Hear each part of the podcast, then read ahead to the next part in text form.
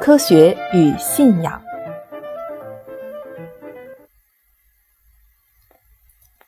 近代自然科学兴起之后，凡依旧坚持宗教信仰的人，大多依据一种神秘与浪漫的信仰之激情，而反对理性的传统。这一趋势大多数因为科学和宗教之间的矛盾所致。宗教失去了它曾有的权威，让位于科学。对于有着虔诚信仰的个体来说，这是一种很难接受的转变。科学是基于人类理性的一面，于是宗教转而诉求于人类感性的一面。这种转变对于那些本来就偏重感性的人是非常自然的，但是对于偏重理性的人们就会感觉若有所失。梅特根斯坦是一个在逻辑中看到罪恶、看到伦理、看到生活的人。这种宗教感与逻辑理性的结合，对于那些思维方式同样偏重理性的人来说异常珍贵。维特根斯坦是一个有着深刻宗教感的哲学家。宗教感是他的思想与生活最深层的基础。文化与价值这样写道：宗教好像是平静海底的最深处，无论海面上的波浪有多大，它依然保持平静。相应的，维特根斯坦对于现代科学在人类生活中占据的统治地位持一种批评的态度。文化与价值中对于科学在许多方面提出了质疑，例如以下这段话：似乎在今天。闪电比两千年前更为常见，更不令人震惊。想要人类视之为奇迹，也许人们必须醒来。科学是一条让人们重新沉睡的道路。在科学占据统治地位的今天，一个哲学家说：“两千年前的人类曾经觉醒，而科学只是令我们重新入睡。”我们会嗤之以鼻。科学对于当今的人类来说是非常神圣的，但是这种神圣性是否有它可靠的基础呢？当我们提出这个问题，为什么科学是神圣的？普通的答案有两种：科学可以造福人类，或者科学可以让我们更好的理解这个世界。科学确实带给了人类很多：平均寿命的增长、生活的舒适程度、旅行与交流的便利、信息的丰富性。现代社会的一个普通人就可以得到古代富豪甚至帝王都无法获得的物质精神享受。譬如拿破仑三世有一只著名的铝杯，因为当时纯铝难以提炼，是比黄金更值钱的金属。再譬如，当时藏书万卷就是很丰富的收藏，而现在任何人的手机上都可以随时看到网络上更加丰富的书库。同样的，绘画、音乐、雕塑、舞蹈、戏剧、电影，我们可以欣赏到的艺术品，任何一个古代帝王都不能及我们万分之一。如果说在物质上，古代的帝王还有些更奢华的享受，而现代人的物质丰富程度还达不到各取所需的地步，大家还有一些无法满足的欲望。那么在精神享受方面，我们却已经达到了近乎让每个人可以任意满足自己的程度。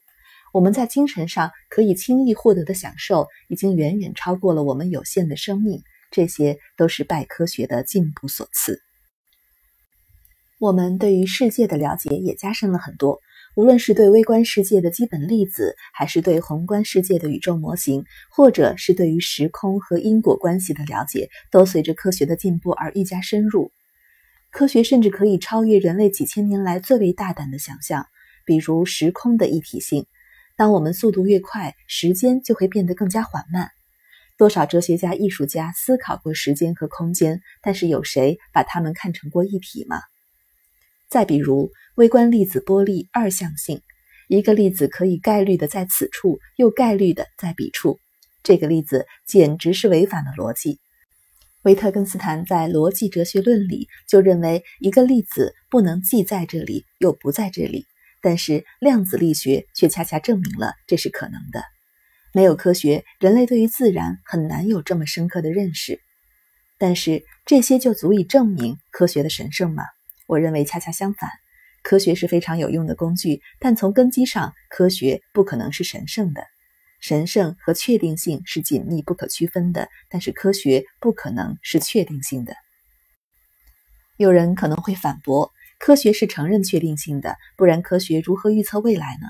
但是我们这里说的确定性，并不是基于因果关系的，相信未来可以被现在的状态决定的那种确定性，而是对于某些理论或信条确定无疑的那种确定性。现代科学中所有的理论都是可以被证伪的假设，相信他们在未来某个时间会被证实是错的这件事，大概比所有的科学理论都更加确定一些。从这个角度想，现代科学的基础就是抛弃了确定性，从而转向了实用性。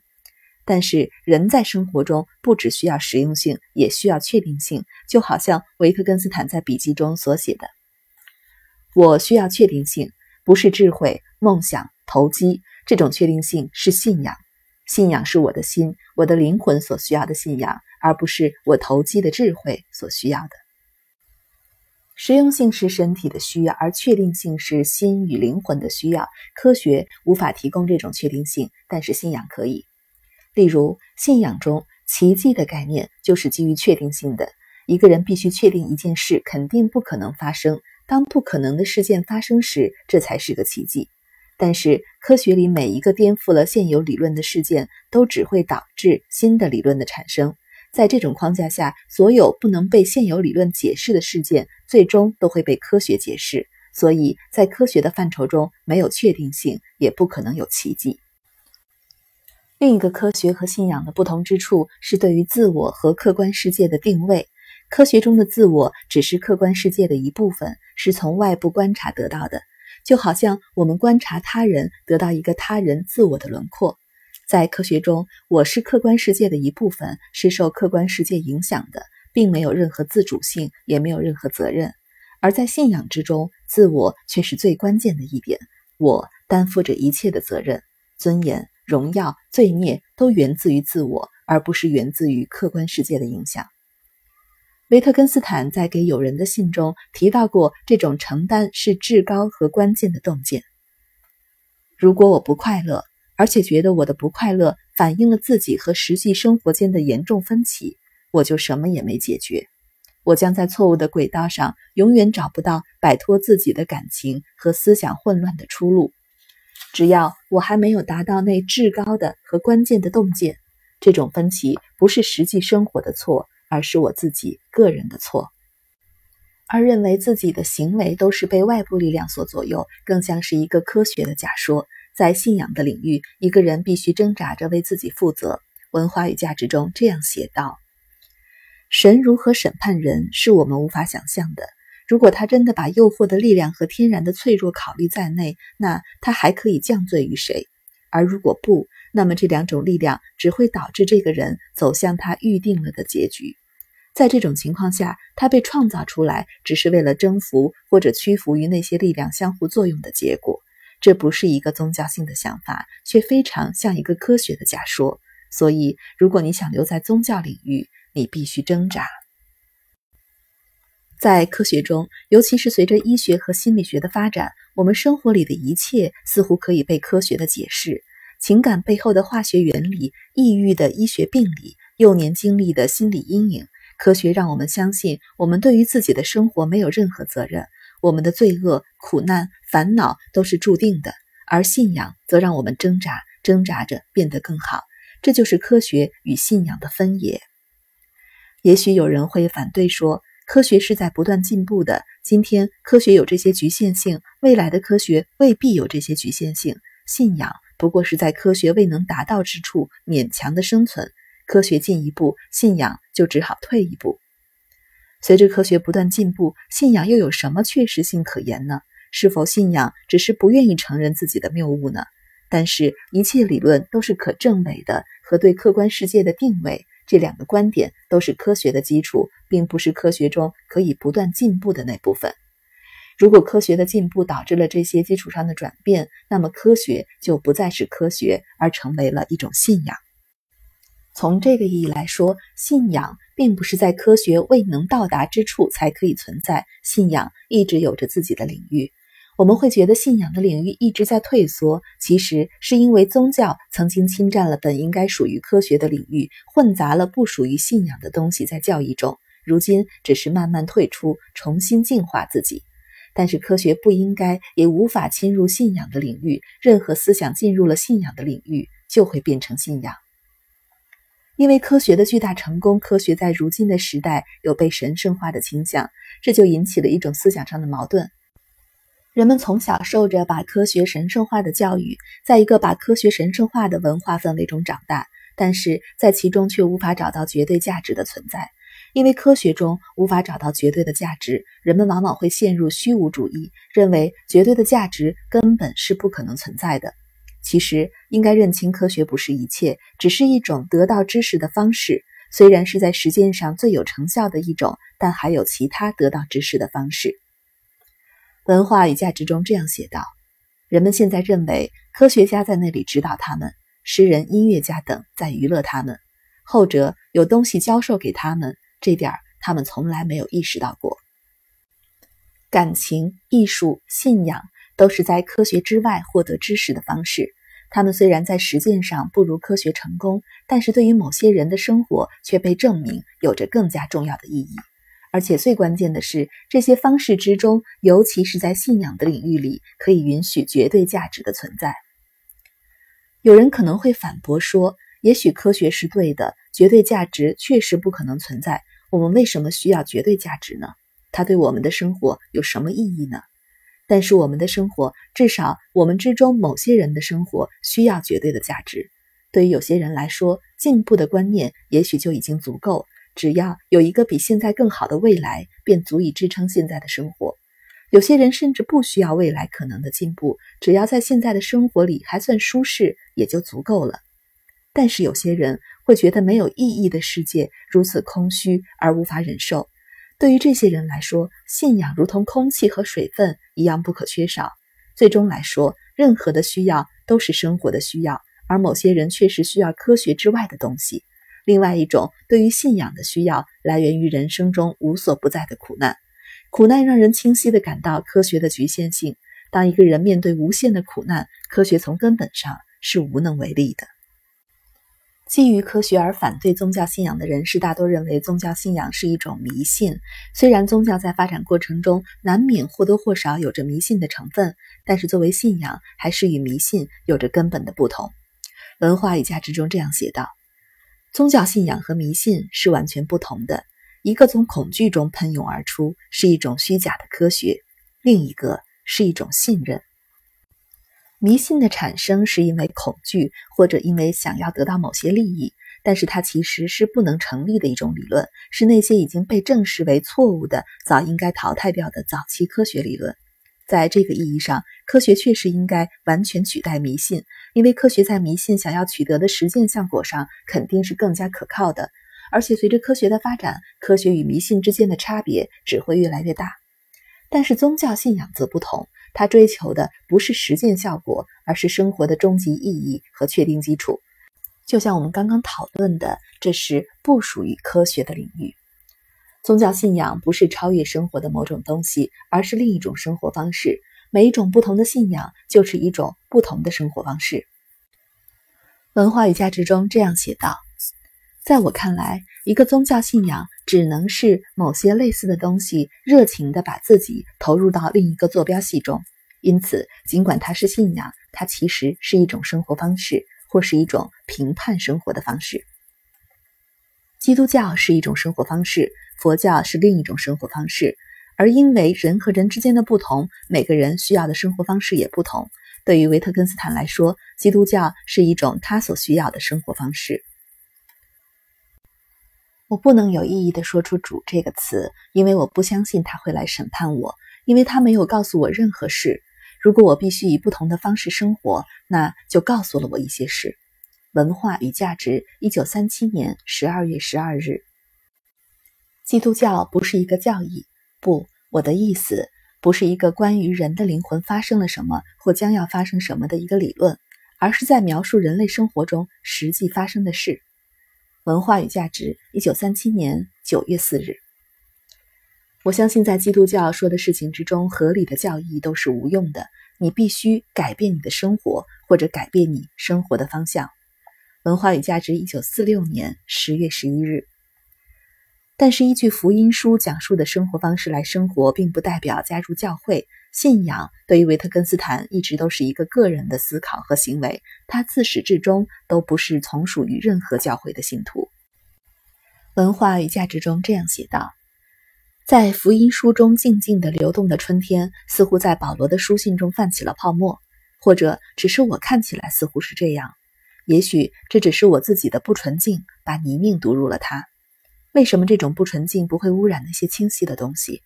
但对我来说，就好像我看到人类的激情，像自豪或愤怒，这不符合福音书的谦卑。这就好像他真的坚持自己的个性，超过作为一种宗教行为，这对福音书来说是陌生的。我想问，希望这不是亵渎，基督会对保罗说什么？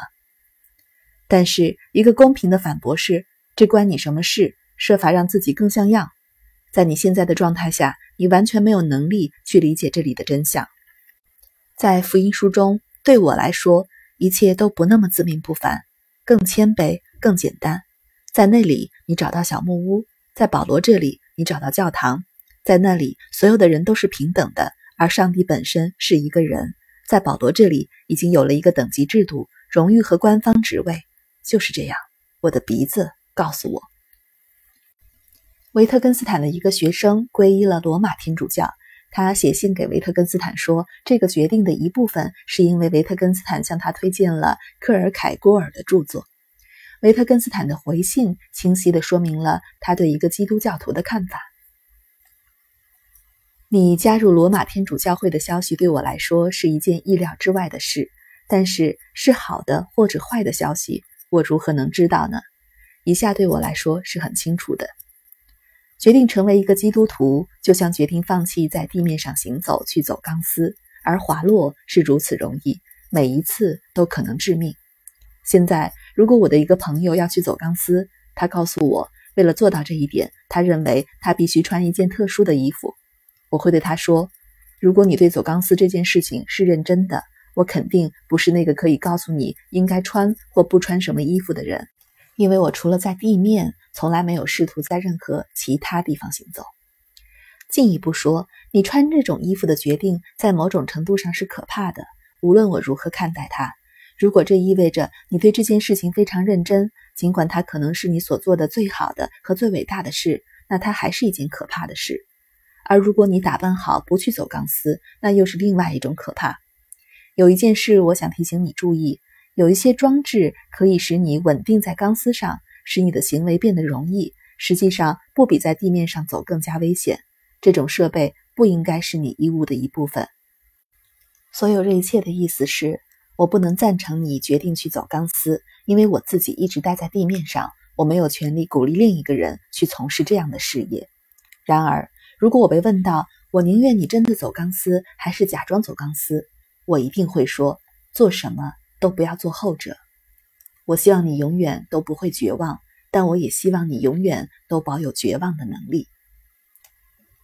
决定成为基督徒就好像走钢丝，而皈依教会不过是穿上走钢丝的特殊服装。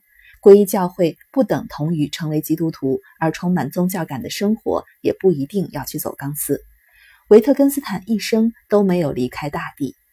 这里也需要说明，维特根斯坦走钢丝的比喻并没有贬义。他在自己的笔记中写道：“诚实的宗教思想家就像一个走钢丝的人，看起来他几乎是在空中行走，他的支撑物是最难以想象的细微，但是确实是可以在上面行走的。”维特根斯坦的信仰是一种充满宗教感的生活方式，维特根斯坦的思想无疑是宗教性的，但是这种宗教性只是他在生活中得到的显现，是可以让他的生活问题消失的一种生活方式。也就是说，维特根斯坦心中的宗教，并不是他被圣灵启示达到的虔诚信仰，而是一种生活中的显现。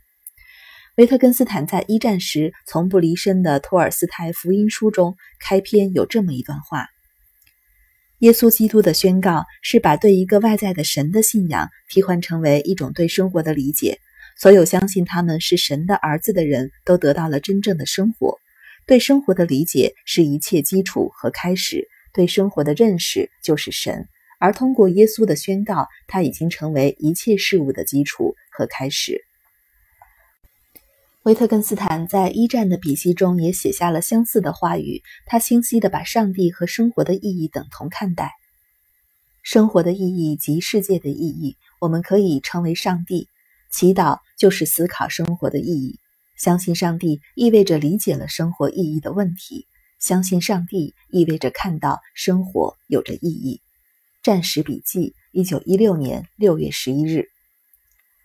相信上帝并不是在字面上接受圣经的教义，而是看到并理解生活的意义。上帝和生活的意义都存在于不可言说、不遵从逻辑的领域之中。在世界的那个部分，没有矛盾，没有对错，没有一和多，一切都是统一的，一切既是个体，也是全体。所以，维特根斯坦可以说，感受到上帝和生活的意义是合为一体的。这种充满宗教意蕴的显现，给予了维特根斯坦解决生活问题的方法，一种新的生活方式。但是，即使在那之后，维特根斯坦的生活依然有着挣扎和痛苦。改变自己的生活方式是很困难的一件事。显现固然重要，依照那种显现的生活方式来改变自己的生活是更加重要，但也更加困难的举动。维特根斯坦感受到这种生活意义和上帝的等同是属于他自己的显现，并不能解决其他人的生活问题。每一个人要解决自己的生活问题，需要在生活中得到自己的显现。从这个意义上说，神是否确实存在并不重要，哪一个神或者哪种信仰对于你显现也不那么重要。重要的是我们是否确实在生活。这种对生活的沉思和体验，其实并不为基督教信仰或者任何宗教信仰所独有。譬如，现代人提起哲学，都会想到哲学思辨和五花八门的哲学理论。但其实，哲学在古希腊就是起源于一种对良好生活方式的探索。哲学的追求，就是要回答何为良好的生活方式的问题。例如，柏拉图在《苏格拉底的申辩》这篇对话录里就提出。好的生活是被考察过的生活，这可以被看成是一种基于理性的对生活的信仰。但是，随着思辨哲学的发展，他越来越多地陷入了语言的陷阱，忘记了自己考察生活的初衷。维特根斯坦对于哲学的否定，否定的也是这种玩弄语言概念的哲学，而他回归的正是追求良好生活的哲学。托尔斯泰在他的《忏悔录》里说：“信仰。”是使生存成为可能的东西。这样的信仰可以是宗教，也可以是其他任何在生活中的东西。信仰不是神赐予人类的，而是人类对生活的理解，是我们生活的意义。